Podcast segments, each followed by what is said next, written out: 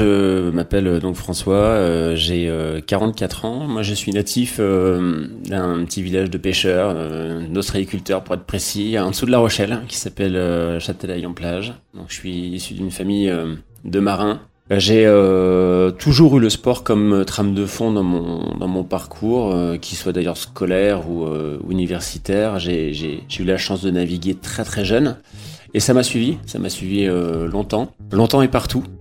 Et dans la vie professionnelle, écoute, je suis aujourd'hui chef de produit. J'ai la chance de faire ce métier dans un sport passion qui est le windsurf, dont on va parler aujourd'hui, avec une petite équipe autour de moi, voilà, depuis 4 ans.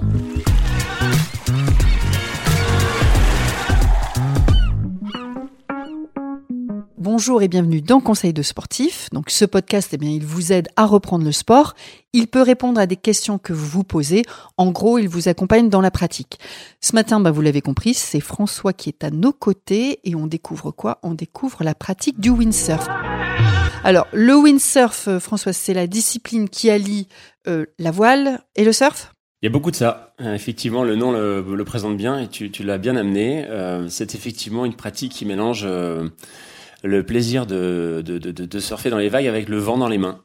Donc euh, c'est une voile qui est attachée à une planche, donc on est debout dessus et on se joue du vent pour euh, se mêler aux vagues et parfois sans vagues, mais en tout cas euh, c'est bien une discipline qui est née du côté du Pacifique avec voilà avec des, des, des, gens qui ont trouvé le moyen de, de, rendre ça ludique et rigolo dans les, de manière plus populaire dans, dans les années 60-70 euh, du côté des États-Unis et puis rapidement du côté européen. Donc c'est ça l'origine du windsurf? Donc c'est pas très c'est pas très vieux finalement, c'est assez récent quand tu dis les années 70. En fait c'est c'est assez ancestral. On n'a pas vraiment de date de de, de quel moment les les, les hommes euh, euh, ont découvert cette euh, façon de naviguer.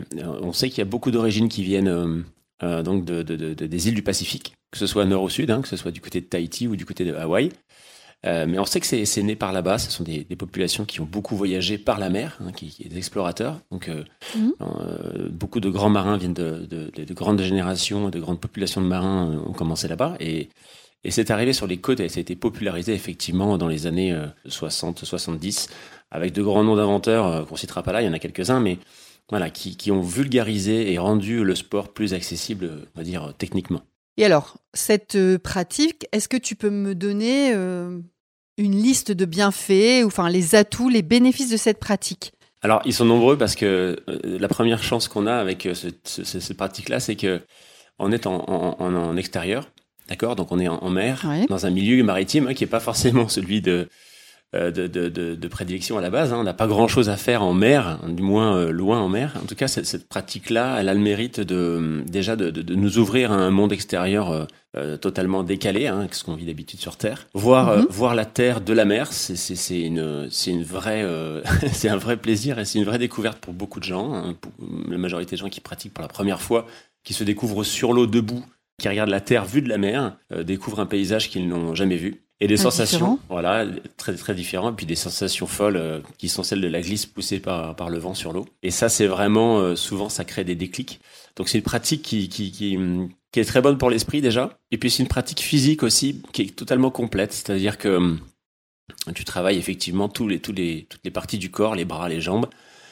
Euh, le cardio aussi. Euh, L'équilibre, le centre du corps. Bien sûr, beaucoup de proprioception, beaucoup de, beaucoup de sensations perçues. Donc c'est un sport extrêmement complet, euh, physiquement et psychologiquement. Et c'est un sport symétrique, ça c'est important de le souligner. Ah. C'est un sport qui en fait travaille du même, de la même manière le côté gauche que droit et on a vraiment une, une des postures non traumatisantes en tout cas dans le côté symétrique. Et puis, y a pas, là, tu es en train de me dire non traumatisante, c'est vrai qu'il y a finalement, il n'y a pas d'impact, il n'y a aucun impact traumatisant pour le corps sur les articulations, des choses comme ça Alors, euh, alors il n'y en a pas euh, de prime abord. En tout cas, il n'y en, a pas, il y en a pas visuellement. Après, physiquement, quand tu commences à pratiquer le sport, je te cache pas qu'il se passe quand même certaines choses, musculairement parlant, et qui te rappellent rapidement que il y a des efforts très particuliers en windsurf et ça fait partie euh, bah, de la pratique. Il y a des certains gestes sont euh, sont quand même euh, à faire avec beaucoup d'attention pour le dos notamment, puisqu'il y a une mhm. voile qu'il faut sortir de l'eau et tenir dans les mains. Donc le dos est, peut être mis à mal si on prend pas les bonnes positions. On en parlera tout à l'heure, mais effectivement, quand on commence, il y a quelques quelques petites questions à se poser, quelques règles de base à respecter pour pas se blesser. Est-ce qu'il y a un un sport intéressant et complémentaire à la pratique du windsurf? Alors oui, il y en a plein, mais souvent, celui qu'on rencontre le plus souvent, c'est très drôle, c'est le VTT. Ah bon? Ouais, c'est c'était une vraie surprise quand je l'ai découvert il y a quelques années. Euh, moi-même, je le pratiquais, mais c'est pas parce que tu le fais que c'est une règle euh, pour tous. Et c'est vrai que le VTT est souvent cité comme un sport complémentaire, et c'est très lié en fait euh, au contact avec la nature, à la, à la notion d'effort, et aussi à la, à la notion de glisse en fait, puisque quand on roule, on prend des trajectoires, des courbes, et c'est vrai que euh, cette sensation de vitesse et, de courbe euh, rappelle euh, parfois, rappelle quand on fait du VTT et que ça roule un peu, notamment en descente, ça rappelle quand même pas mal les sensations du windsurf. On a du vent dans les cheveux, on a du vent sur le visage, ça va parfois vite. Euh, et la notion de glisser de trajectoire euh, revient, revient souvent. Donc c'est souvent un sport, euh, souvent un sport associé. Mais là, j'ai l'impression que tu me dis que enfin, tu retrouves les mêmes sensations, mais est-ce que le VTT complète l'entraînement ou améliore ta pratique de windsurf? Oui, totalement. D'accord. Totalement. Ok. Oui, totalement. C'est un sport aussi qui est assez complet. Euh, on, le sait, hein, tous, les grands sportifs, euh, tous les grands sportifs, sans, pour autant dire que là on parle pas d'une pratique windsurf intensive, hein, mais c'est vrai que tous les sportifs qui veulent vraiment se compléter une condition physique, euh, rester en forme, font souvent du vélo, d'ailleurs que ce soit sur route ou sur ou dans la nature. Mais nous concernant, quand on a fait cette petite enquête pour savoir effectivement qui pratiquait quoi en, en, termes de sport complémentaire, le VTT est ressorti assez, assez, assez, assez de manière assez marquée en priorité. Aujourd'hui, euh, qui pratique le windsurf? Sont des hommes, des femmes, des jeunes, des moins jeunes, des enfants? Alors aujourd'hui, on a un grand pool de pratiquants euh, euh, représentés par des hommes, majoritairement, mais grand, de manière très très majoritaire, et plutôt d'une moyenne d'âge assez élevée. C'est un sport qui demande beaucoup de temps. C'est quoi la moyenne d'âge assez élevée? Alors, la moyenne d'âge assez élevée, bah, c'est à peu près la mienne en fait. C'est 45 ans. C'est pas très jeune. Il y a, y a, toujours des générations qui, euh, Pas vieux non plus. Non, ouais, c'est sympa. en tout cas, euh, voilà, on a, on a des, on a des, on a des, des, nouveaux entrants hein, dans le sport, des jeunes qui viennent pratiquer. Alors c'est marrant parce que tous les étés, les clubs de voile sont pleins de jeunes qui viennent tester la planche à voile. C'est un sport qui intrigue et qui attire énormément. Donc on constate qu'il y a euh, des stages pleins chaque année, chaque été dans tous les clubs de voile. Et c'est frappant à quel point euh, les gens sont intéressés par ce sport. Ensuite, souvent on les perd. Ils ne, ils ne pratiquent plus dans l'année, car ça reste un sport euh, assez onéreux, il faut l'avouer, en termes d'achat de matériel.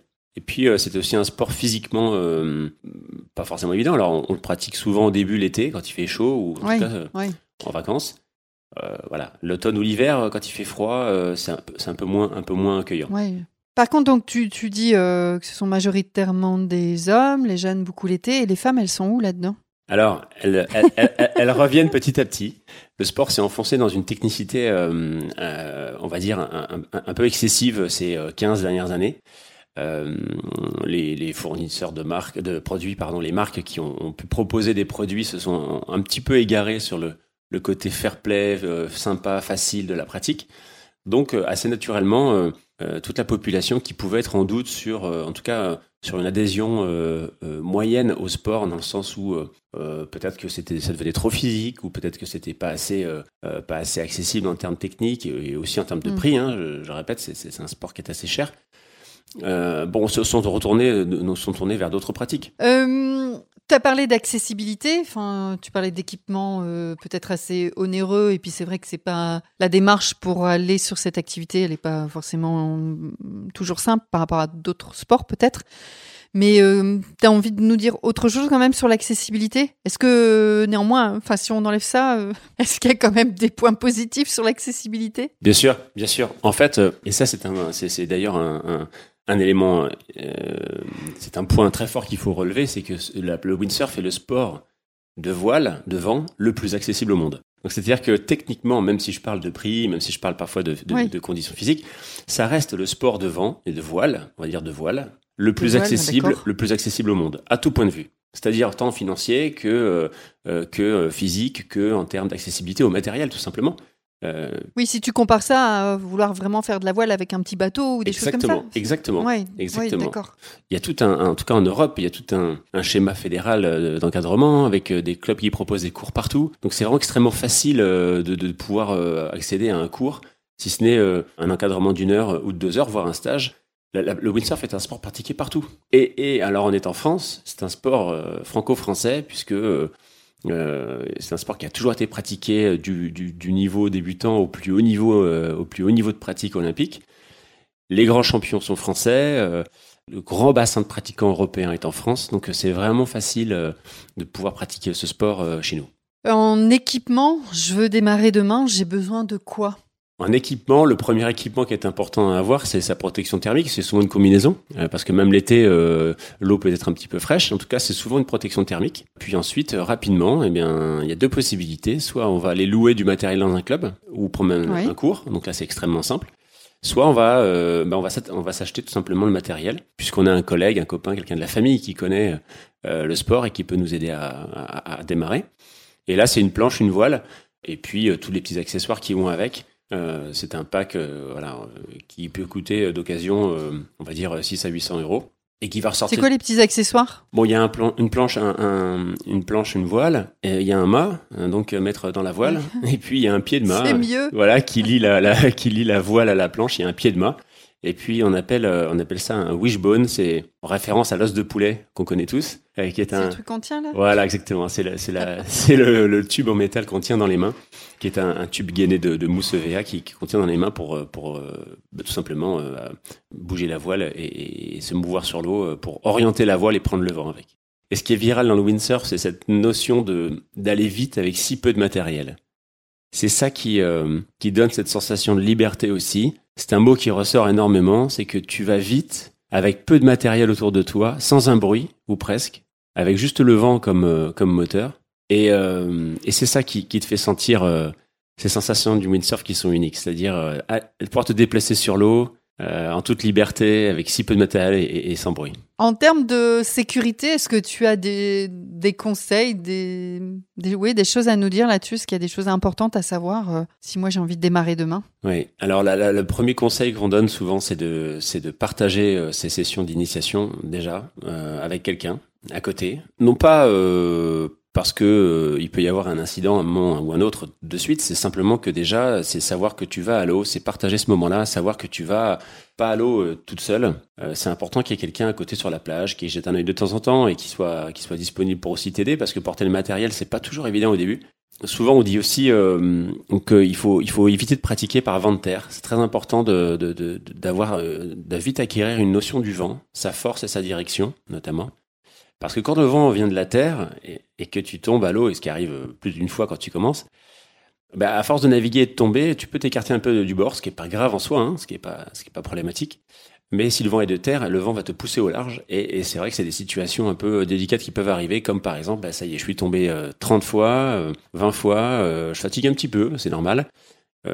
si je reste assis sur ma planche, le vent va me pousser au large. Si le vent vient de la mer et qui me pousse vers la terre, je peux ah rester assis sur ma planche, il va me ramener au bord. Il y a des moments dans l'année qui sont plus propices pour, euh, pour pratiquer? Pas vraiment, c'est un sport annuel. C'est un sport annuel. Alors c'est vrai que dans un cadre loisir et partage familial ou entre amis, euh, l'été est un moment euh, plus sympa que les autres, on va dire pour ça. il y a peut-être du monde aussi, non? Peut-être plus de monde. Mais il y a pas mal de zones aménagées. Hein. En fait, dans toutes les plages, sur toutes les plages, il y a toujours un chenal ou un endroit où on peut pratiquer. Il y a des clubs de voile, encore une fois, partout, hein, partout en France. Donc c'est d'une simplicité, c'est vraiment hyper accessible en France. Euh, donc euh, l'été est un bon moment pour ça. Dans un cadre sportif de niveau confirmé à expert, c'est toute l'année. Il n'y a pas de trêve en fait. Hein. On se couvre, on met une combinaison néoprène adaptée en épaisseur par rapport à la température et à la force du vent et on peut pratiquer toute l'année. Avec tout ça, si tu devais euh, me donner envie, nous donner envie, en trois mots, en une phrase Ouais, il y, a, quelque chose de très fort avec la nature, ça c'est évident. C'est un contact quasi parfait avec la nature puisqu'on a très très peu de matériel. C'est un sport non mécanique, hein, c'est important de le souligner. On a, on a un équipement qui est là, hein, bien sûr, pour pratiquer. On pourrait pas pratiquer sans, mais euh, il est extrêmement minimaliste, donc on a énormément de contact avec la nature. Et puis, euh, en second lieu, euh, j'insiste sur ce point-là, c'est vraiment le contact aux personnes qui le pratiquent. C'est un milieu extrêmement ouvert. C'est un. D'accord. La communauté, c'est ça? Tu parlais de communauté? La communauté, exactement. J'ai oublié de te poser la question est-ce qu'il y a des spots plus favorables que d'autres? Pour démarrer il y a des endroits pour, pour, pour démarrer. L'endroit euh, magique pour démarrer, c'est surtout le, milieu de la plage. Ok. Euh, voilà, et puis les lacs, et tous les lacs. Tous les lacs. Ah oui, les lacs, c'est vrai qu'on n'en parle pas, on, on, on, pense toujours mer, mais les lacs, oui. Donc on a plus de la moitié, euh, on a, plus. On, a la moitié des pratiquants qui pratiquent sur lac. Hein. Ça, c'est important. Et donc, tous les lacs alpins, tous les lacs, beaucoup de lacs autour de Paris. Le lac d'Annecy, par exemple? Bien sûr, le lac d'Annecy, le lac d'Aix-les-Bains. Euh, le lac de Serponçon, euh, le mm. lac de Monténard, euh, on a des lacs à Saint-Quentin en Yvelines à Paris, on a, plein de lacs à Paris où ça navigue énormément tous les week-ends. Moi, je pense qu'en en, en parlant avec autant de passion, on va conquérir tous les jeunes là. J'espère, j'espère, j'espère bien. Bon, merci François. Si vous avez aimé ce podcast, eh bien, vous n'hésitez pas à bah, l'écouter, le, le partager, famille, amis, vos réseaux. Vous vous abonnez à la chaîne de podcast des conseils de sportifs de Décathlon, comme ça vous, ben, vous avez les notifications sur tous les nouveaux épisodes chaque semaine. On n'oublie pas qu'une fois par mois, il y a un hors-série avec une aventure extraordinaire d'un sportif ou d'une sportive ordinaire. Mais écoutez, je vous souhaite euh, un bon moment. À bientôt. Merci François. Avec grand plaisir.